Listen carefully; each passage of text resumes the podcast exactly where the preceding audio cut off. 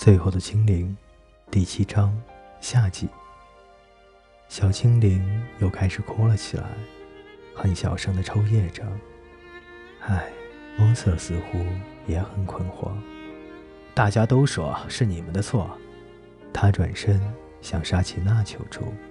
沙琪娜站在秋千旁边，皱着眉，但既不愤怒，也不悲伤。我们讨厌精灵，也许。是因为你们比我们聪明，你们很讨厌，可是也很聪明。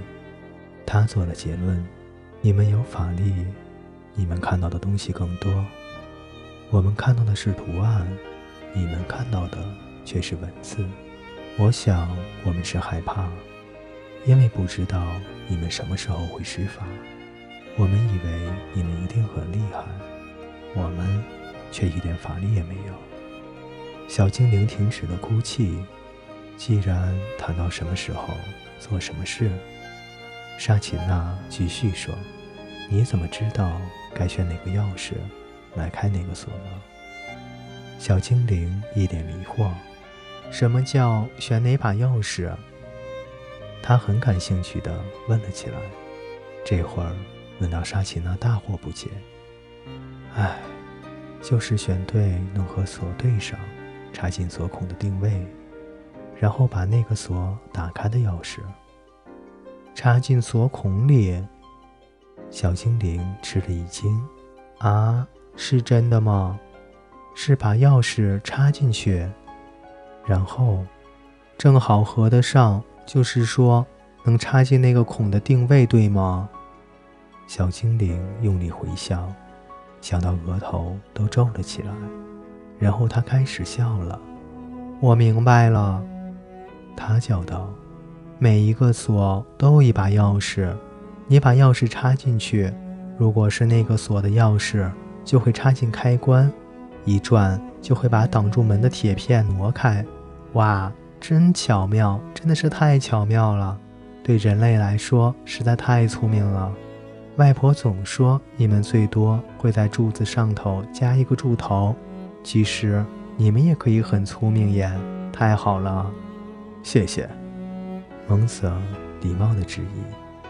小精灵开心的在秋千上前后摇摆，对他新学到的知识感觉到得意。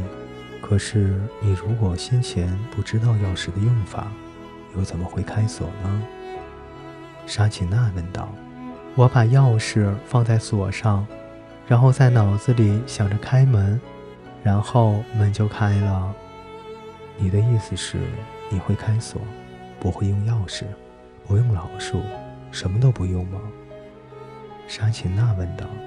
小精灵懒懒的前后摇荡着，又皱了皱眉头。对呀，他大笑起来。